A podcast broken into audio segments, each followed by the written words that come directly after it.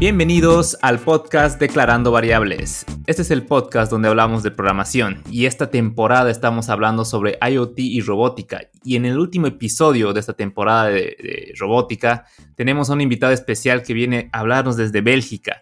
Él es boliviano y trabaja como profesional en el tema de robótica. ¿Qué tal, Benjamín? ¿Cómo estás? Muy buenos días, Johnny. Muchas gracias por la invitación. Genial, Benjamín, genial. Gracias a ti por, por venir, por darnos tu tiempo y compartirnos un poquito más de tu experiencia profesional en área de robótica. No sé si te puedes presentar y comentarnos qué es lo que haces, a qué te dedicas actualmente. Claro que sí. Em, bueno, como ya saben, mi nombre es Benjamín Pinaya. Tengo 29 años. Estudié la carrera de Ingeniería Mecatrónica en la Universidad Católica Boliviana San Pablo, en la sede de La Paz y luego me especialicé en el área de la robótica haciendo una maestría gracias a una beca Fulbright en Estados Unidos. Eh, luego trabajé como investigador un tiempo en Bolivia y ahora me encuentro en Bélgica, iniciando primero en una startup que se llama la Koi Company, que luego fue adquirida por Bosch, donde ahora me encuentro eh, trabajando en el área de robótica, eh, más específicamente en el área de inteligencia artificial. Wow, wow, genial. Tienes un gran recorrido. Entonces, antes de que nos empieces a comentar un poquito del tema de, eh, de qué es lo que haces actualmente, que es algo que queremos ver, quiero que comencemos desde el inicio, que me des un pantallazo de más o menos cómo es que has iniciado, ¿no? O sea, cómo es que primero te has decidido ir por el lado de, de mecatrónica en este caso. Ah, bueno, sí, siempre fue un sueño mío estudiar robótica. Desde que tenía los 15 años tuve la, tuve la suerte de ir a una, una beca de la NASA gracias a la Embajada de los Estados Unidos, donde fuimos a Houston, Texas, a ver los headquarters de la NASA. Estuvimos presentes cerca del equipo de robótica, vimos eh, la parte inferior de lo que posteriormente sería el robonauta, el robot humanoide que tiene la NASA. Y creo que ahí fue el momento donde decidí estudiar robótica. Al principio tenía pensado eh, salir eh, del país a estudiar el pregrado directamente robótica, pero no se dio porque mi familia no me quería, no quería separarse mucho tiempo de mí. Entonces estudié lo más cercano que encontré, que era mecatrónica en la Universidad Católica. Y bueno, luego se desarrolló un poco más la pasión eh, por la robótica, iniciando desde los Legos, el Mindstorm, que, que, lo escuché también en los antiguos episodios que lo mencionaron. Es una muy buena plataforma. Y ya por mi cuenta, tomando cursos en Internet, eh, asistiendo a seminarios, eh, charlas de otras universidades, y, desde entrando a la universidad tratando de, de, preparar mi postulación a la beca Fulbright. Y bueno, Obviamente, posteriormente, cuando terminé la carrera, tuve la suerte de ser aceptado sin, sin ningún tiempo muerto. No tuve que trabajar, no tuve que esperar ni uno o dos años porque ya tenía la experiencia laboral. Sí, y bueno, fui a estudiar al WPI, que es una universidad de Massachusetts orientada a robótica, donde trabajé con robots humanoides. Eh, uno fue el Atlas de Boston Dynamics la primera versión. Ahora ven la segunda versión, el que baila, el que hace todos esos malabares. Esa es la segunda versión de, del Atlas. La primera versión fue mucho más torpe. Y bueno, trabajé, bueno, estuve ahí dos años, eh, muy, muy difícil. Un salto eh, increíble del lado técnico. Me costó bastante nivelarme a mis eh, compañeros, la mayoría de la India, de China, gente muy capacitada, con mucho conocimiento técnico. y, bueno, sí eh, saqué muy buenas notas. Eh, traté de quedarme un tiempo en Estados Unidos, pero por cosas de la visa, precisamente porque Fulbright no, no se puede trabajar después de que termines la beca por un tiempo. Bueno, decidí volver a Bolivia. Y bueno, a modo de pasatiempo estaba aplicando a empresas eh, para seguir con mi, o sea, actualizado con los conocimientos que tenía en entrevistas, en cómo hacer las entrevistas y luego una startup de Bélgica me contactó, al mismo tiempo que una compañía en Alemania. Y el paquete que ofrecían era bastante interesante, el rol que ofrecían era muy interesante y más que todo el proyecto, que, que hacían unas eh, podadoras eh, autónomas, inteligentes para el exterior, me pareció bastante interesante. Siempre quise trabajar en, en lo que es los autos autónomos, pero veo ese problema que es demasiado grande y muy difícil de, resolver, entonces decía que iba a trabajar en algo más pequeño. Inicié por esas plataformas autónomas y mi plan era trabajar en, en, Euro, en Bélgica uno o dos años y ganar un poco de experiencia y luego saltar a Estados Unidos. pero el trato acá fue buenísimo, eh, me sentí bastante motivado, el rol era genial, me quedé más tiempo y luego ya nos adquirieron y ahora con Bosch estamos haciendo esto, pero de una forma más profesional, más comercial y espero pronto se pueda ver el, producto que vamos a lanzar en el mercado eh, que va a tener parte de la inteligencia artificial desarrollada por, por mí y por mi equipo. Ok, ok, genial. Volviendo un poquito para atrás, ahí justo mencionabas que te costó bastante nivelarte cuando estabas haciendo la, eh, la beca, ¿no? Comparado a, a, tus otros compañeros. ¿Qué crees que es lo que te haya faltado más que todo? O sea, educación desde el lado de acá tal vez, o conocer nuevas tecnologías, o, qué crees que es lo que ha faltado aquí que, que, que has sentido esa dificultad? Eh, yo creo que más eh, programación, más enfoque en programación. Las universidades han hecho, o sea, en el tiempo en el que yo salí versus lo que, lo que se avanza ahora, se ha nivelado bastante, el nivel ha subido bastante. Yo di clases, fui docente en la Universidad Católica un tiempo y noté que el nivel de los demás docentes, el nivel de las clases era mucho más alto. O sea, se tomaban cosas más técnicas, que se hacían más eh, tareas de programación, cosa que no había en mis tiempos, pero aún así hay un poquito de, yo, yo, creo que una falta de, de, programación, porque lo que me pasó a mí fue que traté de nivelarme de todas las formas posibles antes de llegar. Entonces, okay. tomaba cursos en línea, programaba, siempre participé en las ACMs y CPC, en las Olimpiadas de Programación, entonces yo sentía que me, me sentía relativamente capaz, pero llegando acá, bueno, llegando a Estados Unidos, te daban una tarea de programación, de, no sé, de búsqueda o una programación dinámica o algo así, y mis compañeros hindús lo resolvían en una o dos tardes, digamos, y, y, yo estaba en cero, me tomaba tres, cuatro, cuatro días resolverla, entonces fue, fue más, que, más que todo el lado de programación. Entonces era del lado un poquito más de lógica, ¿no? De resolución de problemas con programación, porque como mencionas ya eh, los cursos y demás ya lo habías hecho, o sea, habías tomado cursitos para enseñarte cómo se maneja el lenguaje, cómo se escribe y todo eso. Claro, bueno, no, no tanto solo lógica, porque la lógica yo creo que sí la tenía. El okay. problema está en la implementación. Eh, ah, ya, ya. O sea, desarrollar algo, pero más orientado a objetos, manejo de memoria, optimización. Lo que pasa en, en Bolivia y todavía pasa bastante es que se toca todo muy superficial. Entonces, si, ponte si alguien va a hacer Python, bueno, hace funciones, hace clases, descarga unos repos, arregla unas funciones y listo. Uno piensa que ya sabe Python. Y, y, bueno, puede programar una interfaz gráfica, puede hacer un web server básico y listo. Uno siente que sabe Python, pero Python es muchísimo más grande que eso. Y lo mismo en C++. Uno hace, bueno, eh, algunas tareas de la universidad, eh, un curso, eh, un poco más de, tareas y, y, piensa que ya domina C++, pero no, o sea, multithreading, manejo de memoria, optimización y, todo lo demás en, eso es, es, hace que C++ sea muchísimo más grande. Entonces a mí me faltaba ese conocimiento mucho más eh, profundo de, los lenguajes de programación para poder hacer mis tareas a tiempo. Ah, buenísimo, muy interesante. Sí, la verdad es que eso pasa, eh, creo que eh, en, varias partes del mundo, ¿no? Muchos desarrolladores llegan a, o sea, descargan, aprenden el lenguaje como tú mencionas, utilizan librerías, utilizan de todo, pero no, no entienden muy bien las bases, ¿no? Como, o sea, mm, cuándo se crea una variable, cuándo se destruye una variable, eh, qué es lo que está pasando por debajo, ¿no? Que eso es un, algo que, los fundamentos es algo muy importante que hay que aprender. Muy bien. ¿Y, y te sentiste, o sea, eh, pese a todo, eh, fuiste elegido, ¿no? O sea, te, te, te llevaron eh, allá, eh, o sea, ganaste la beca, en otras palabras.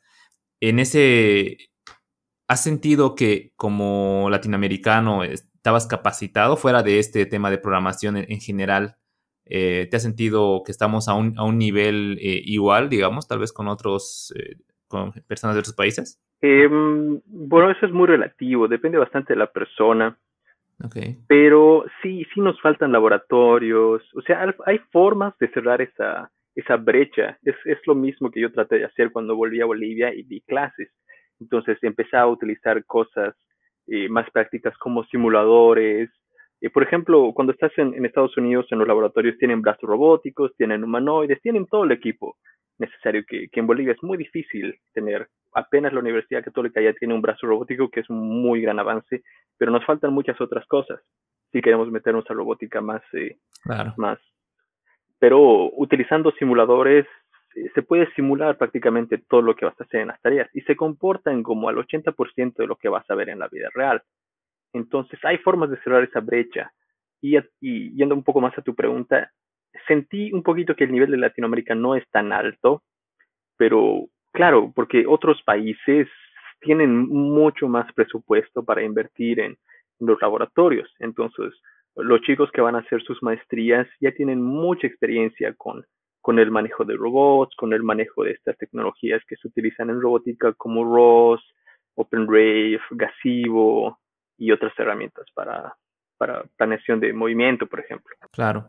Claro, pero bien, bien, es bueno saber, es bueno que menciones eso, ¿no? Que al final es relativo dependiendo de la persona, si no se queda, o sea, no busca cómo cerrar esos huecos que, que lastimosamente tenemos, entonces eh, no va a poder llegar y tú, tú claramente te diste modos para, para poder aprender ese conocimiento y, y poder llegar donde estás. eso es muy interesante. Y eh, a ver, pasemos a, a, Bélgica, ¿no? Fuiste a Bélgica. Eh, ¿qué, ¿qué, es, ¿Cuál es la labor que te dijeron al principio que empieces a hacer? En, en el sentido de te dijeron tú vas a ser un eh, ingeniero que va a trabajar, no sé, en el tema de las podadoras, va a hacer esta parte, o qué es lo que tenías que hacer cuando llegaste y qué es lo que estás haciendo ahora? Em, lo que empecé a hacer es visión artificial. Muchos entienden robótica como, bueno, voy a hacer este pequeño robotito y ya, pero robótica es, es muy grande. Hay muchas áreas dentro de la robótica como tal. Hay control, hay planeación de movimiento, path planning, eh, visión y actuación y sensores, digamos. Yo estaba en el área de actuación y sensores, específicamente el área de visión artificial. Visión artificial es la forma en la que puedes hacer que una máquina vea usando cámaras. Para nosotros los seres humanos es muy fácil eh, poder identificar una puerta, poder salir por la puerta, ver eh, gradas, saber ver gradas y poder identificar que, bueno, tienes que poner un pie detrás de la, delante del otro o determinar si es una manzana o una pera, nosotros lo tomamos como algo muy trivial, pero para una máquina es totalmente desconocido y estás operando a una fracción de, de, la capacidad del cerebro humano, entonces estás trabajando en un pequeño procesador. Entonces con los sensores que tienes, en este caso cámaras, tienes que hacer que el pequeño robot tenga algún contexto de su entorno.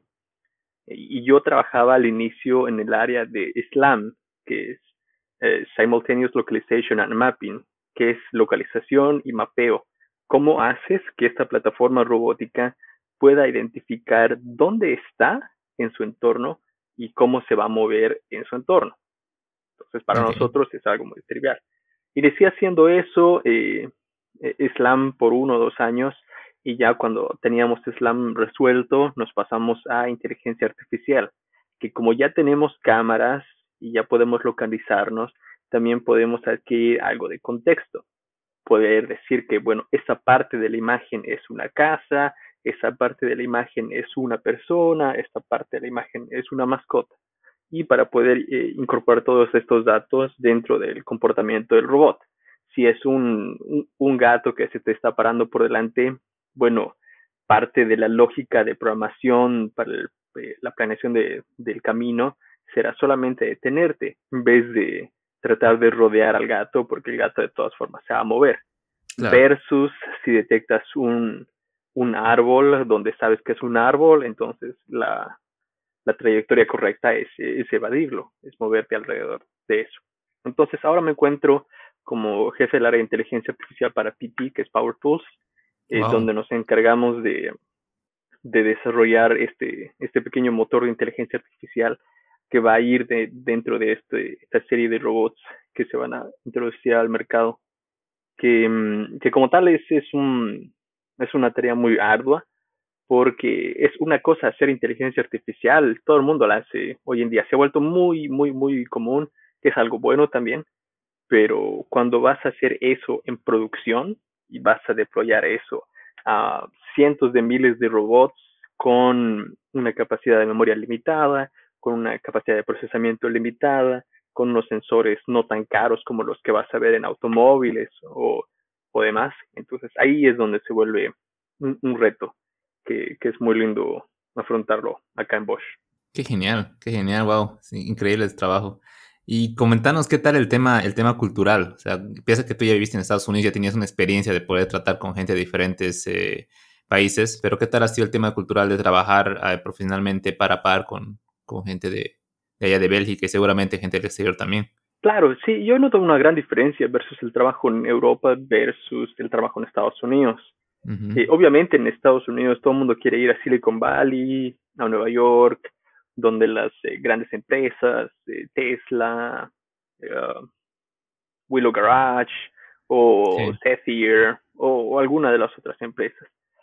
Pero el trabajo es un poquito más distinto, la, la, cultura laboral es distinta acá en Europa. Acá en Europa a las 6 de la tarde casi todo el mundo ya se va a su casa yo trabajé un tiempo, hice un internado en Estados Unidos y te quedabas a veces hasta las 8, 9, veías gente todavía ahí. Entonces, obviamente la compensación puede que sea un poco más alta, pero es, es mucho más estresado eh, trabajar en Estados Unidos, creo yo.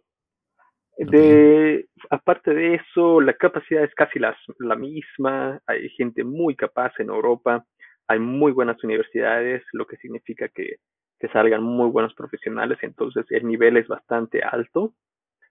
Y la gente, es, he sentido que la recepción era un poco más cálida que en, que en Estados Unidos. Ah, ok. Y generalmente dicen que es al revés, qué raro. Pero bueno. Em, ¿Y qué tal el idioma? ¿Lo trabajas todo con, en, inglés? Eh, ¿Tuviste que aprender el idioma local? Eh, todo en inglés. El idioma, el, el, idioma oficial acá en Bélgica es el holandés y el francés. Y yo hablo un poco de holandés nada más, pero lo suficiente para poder sobrevivir el día a día. Porque acá en la ciudad en la que estoy casi todo el mundo habla inglés, desde el conductor de bus hasta la persona que te atiende en el supermercado. Entonces nunca le vi la gran necesidad porque igual todo mi trabajo es en inglés, mi código es en inglés, en la oficina todo el mundo habla inglés. Entonces eh, lo aprendí, pero no, no gran detalle. Genial, genial. Sí, es muy importante el inglés. O sea, al, lugar al que vayas, ya sea Europa, sea Estados Unidos, donde vayas, vas a tener que utilizar el inglés, así que es importante aprenderlo, ¿no? Y a ver, comentanos qué tal es tu día a día. Eh, comentanos tu día a día cuando en, tu trabajo allá en, en, Europa como, como profesional, como líder que nos comentabas. Eh, ¿Qué es lo que haces? ¿Qué herramientas utilizas? Eh, qué reuniones tienes, todo en, margen de lo que puedas ah, mencionar. Seguramente tienes también ciertos límites de confidencialidad, pero todo a ver lo que nos puedas comentar. ¿Cómo es el día a día de, un profesional eh, orientado en esta área? Esa es una buena pregunta. Todo depende del contexto, porque en tiempos de COVID todo el mundo trabajaba desde sus casas. Entonces todo era remoto, te levantabas, uno desayuna, tiene, más que todo, depende del día de la semana, hay muchas reuniones eso es algo que, que noté la diferencia de cuando éramos una startup, donde todo el mundo se movía lo más rápido posible eh, y empezabas a hacer código, empezabas a hacer demos, empezabas a hacer eh, algo para el robot y testear y tal vez todo eso lo hacías el mismo día.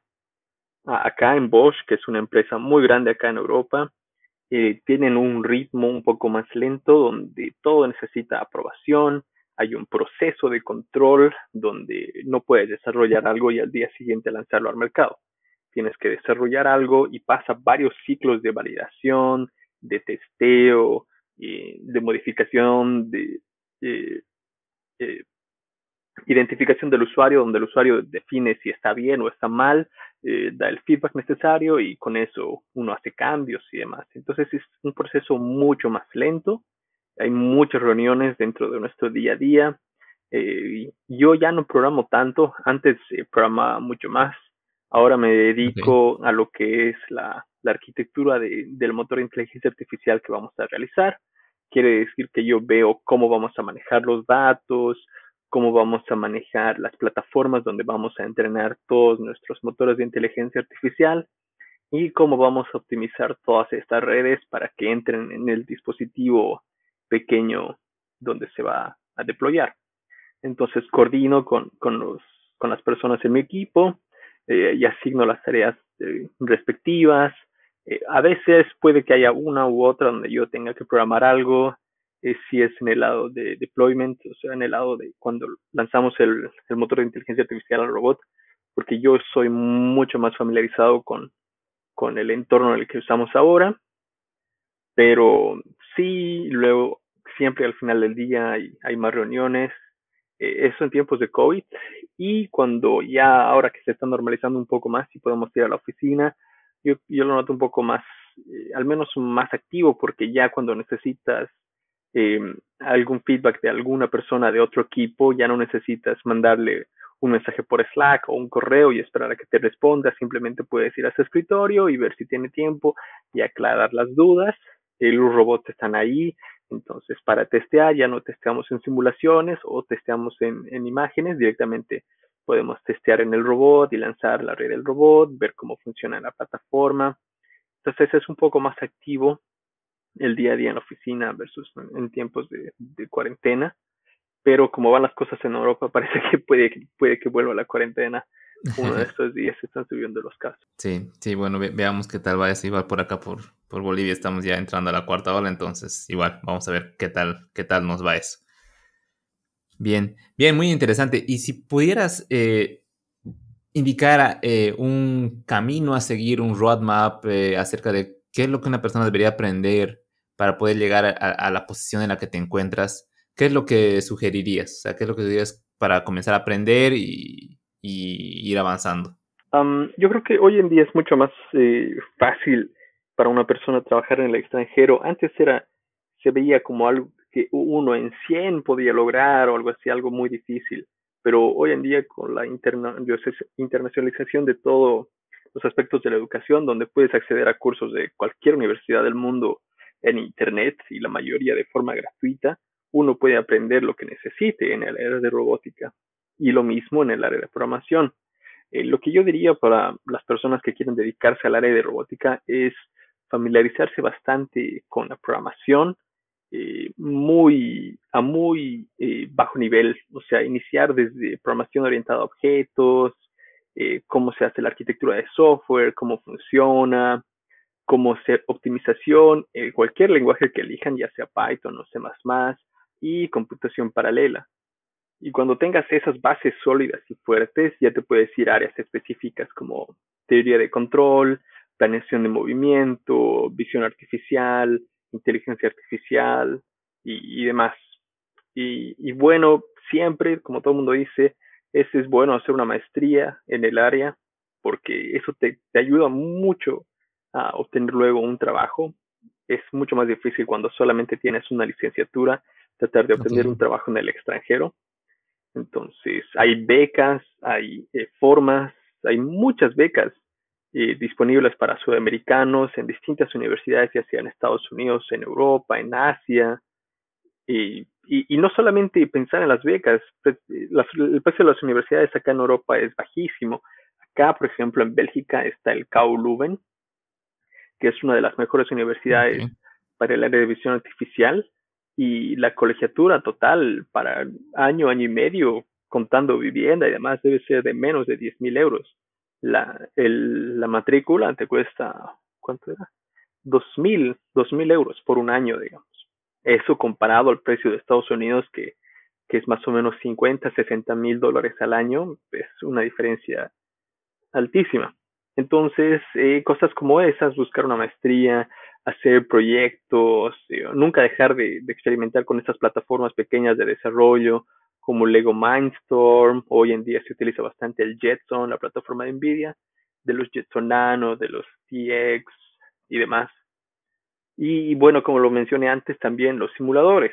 Eh, ROS es una plataforma que se utiliza alrededor del mundo para manejo de robots y nosotros lo utilizamos al un inicio y obviamente si sabía ROS era un plus para que te acepten. Y hay gente que, que, sale de la carrera de ingeniería mecatrónica y no tiene ni idea de lo que es el sistema operativo robótico. ROS es su traducción en español. Entonces, familiarizarte con esas herramientas que se utilizan en industria, y, y, luego aplicar, ¿eh? luego de que, bueno, hayan aplicado las becas, también en los trabajos, hoy en día puedes aplicar a cualquier lugar del mundo y el proceso de las visas para estas áreas específicas es muy fácil. Ah, Entonces, lo que pasa es que en la mayoría de las empresas hoy en día la robótica está explotando bastante. Todo el mundo quiere hacer un dispositivo robótico, ya sea para delivery, para drones, para brazos, O sea, para automatizar, bueno, en el futuro va a ser para automatizar cocinas, eh, automatizar restaurantes, eh, limpieza. Bueno, nosotros estamos en el área de, de jardín, digamos, de cuidado de jardín y en estas podadoras, que se, va, se puede expandir también a lo que son dispositivos de servicio de limpieza y demás. Entonces la robótica está explotando y hay un, eh, una escasez de profesionales eh, capacitados. Es por eso que los salarios están sobre las nubes para un profesional en ingeniería robótica especializado fácilmente puede, puede encontrar un buen salario. Entonces, cuando tienes un buen perfil, las empresas son las que te molestan por LinkedIn o por alguna otra plataforma que, que uno utilice y te dicen, bueno, mira, necesitamos acá. Y si uno hace la búsqueda, por ejemplo, acá de cuántos trabajos de visión artificial hay en Alemania, digamos, y te salen fácilmente unos 2.000, 3.000 resultados de, de openings que siguen ahí. O sea, que, que, que falta gente, digamos, que aplique. Y luego el proceso de visas es bastante simple. Y cuando eres un profesional capacitado no te molestan en nada, la visa te sale en semanas. Para mí fue muy fácil, la empresa se encargó de todo, yo solo tuve que ir a una reunión en la embajada y, y listo, ya tenía el permiso de trabajo. Y, y, y, así yo creo que es muy viable. Tengo muchos amigos que trabajan en el exterior, bolivianos, y la mayoría hizo ese camino, especializarse, ya sea en robótica, en ciencias de la computación, en lo que sea, en el área que decidan, y tratar de destacar en su área. Y luego las mismas empresas son las que te ofrecen las oportunidades. Genial, genial, wow. Buenísimo, gracias por, esos datos, ¿no? O sea, son muy valiosos. Y bueno, se escucha bastante sencillo, pero estoy muy seguro que detrás hubo bastante trabajo de tu lado, ¿no? Que dedicándote, aprendiendo, estudiando, pasándote horas desvelado, mejorando tus habilidades y, claro, mejorándote cada día más, ¿no? Entonces igual es algo que hay que tomar en cuenta siempre para eh, que no es un camino, o sea, se escucha fácil, pero es un camino al que hay que dedicarle bastante tiempo. Claro, yo siempre lo noté como es, es una inversión en uno mismo. Uno cuando está en la universidad eh, se priva de fiestas, se priva de, de algunas salidas, de algunos gastos, para, no sé, ir a estudiar a la biblioteca o comprarte esta nueva plataforma robótica o imprimir este libro o tomar este curso o ir a este seminario. Y cuando lo estás haciendo, medio que parece que no vale la pena, porque uno dice, bueno, mis amigos se están divirtiendo, están haciendo esto, están haciendo el otro. Obviamente no digo que hay que privarse al 100%, pero luego se ven los resultados de todo eso.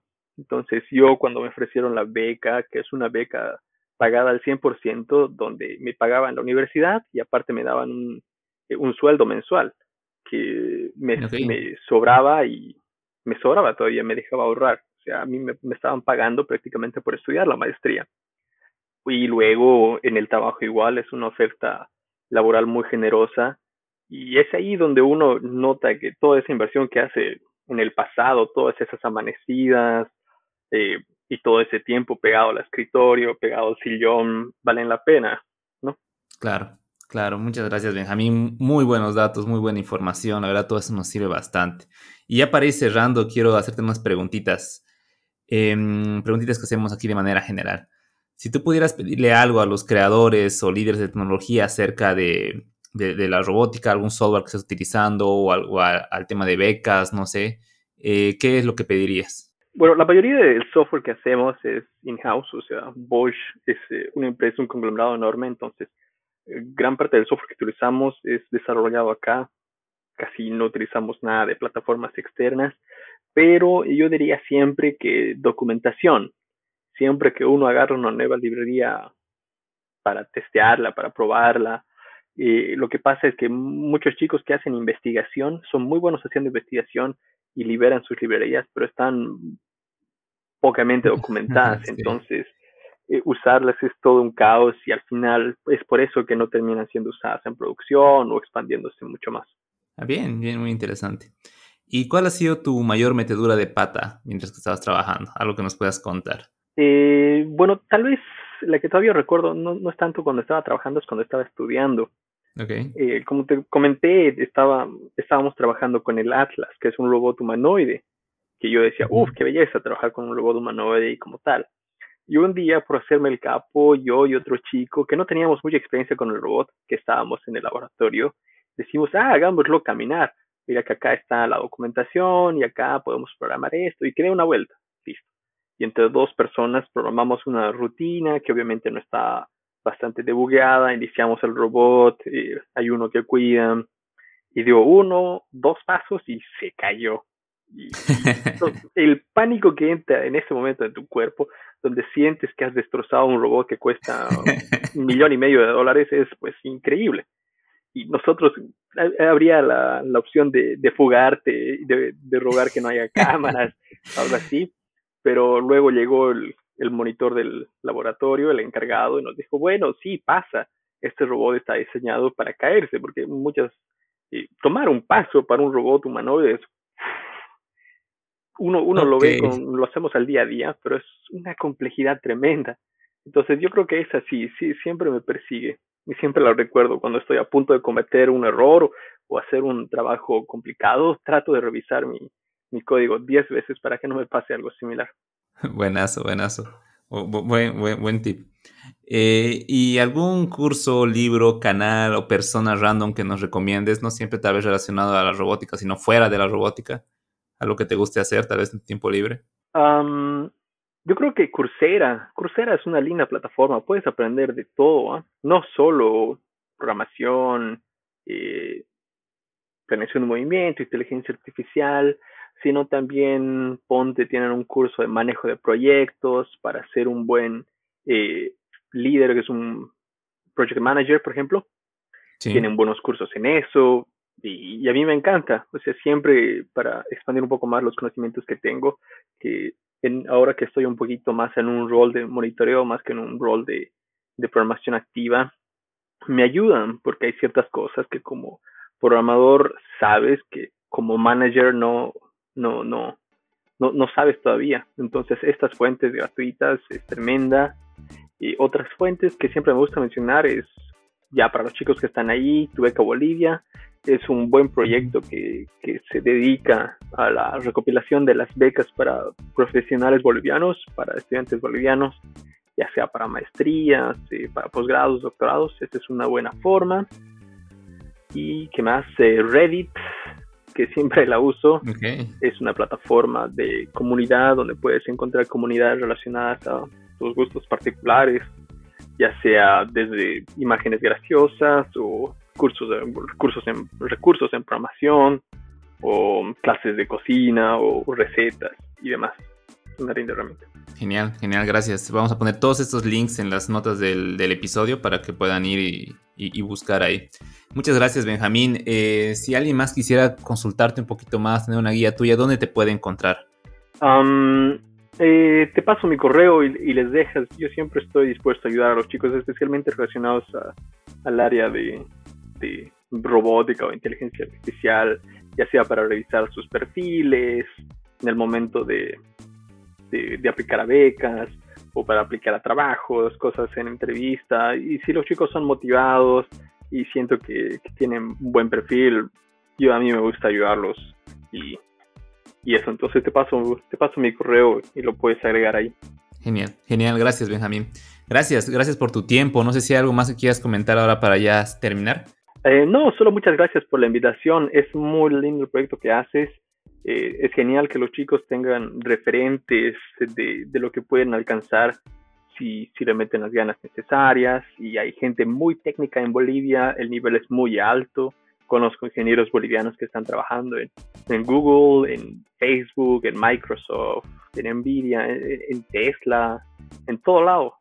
Y, lo están haciendo lo mismo que está haciendo un, hindú o un asiático, ¿no? Entonces no lo vean imposible, es algo que se puede realizar, solo necesita el esfuerzo necesario, las ganas necesarias y, y eso. Genial, genial, gracias, gracias por los comentarios y, bien, esperamos tenerte igual tal vez más adelante para poder hablar tal vez un poquito más de las becas, para que nos des más detalles, cómo aplicar y todo eso, ¿no?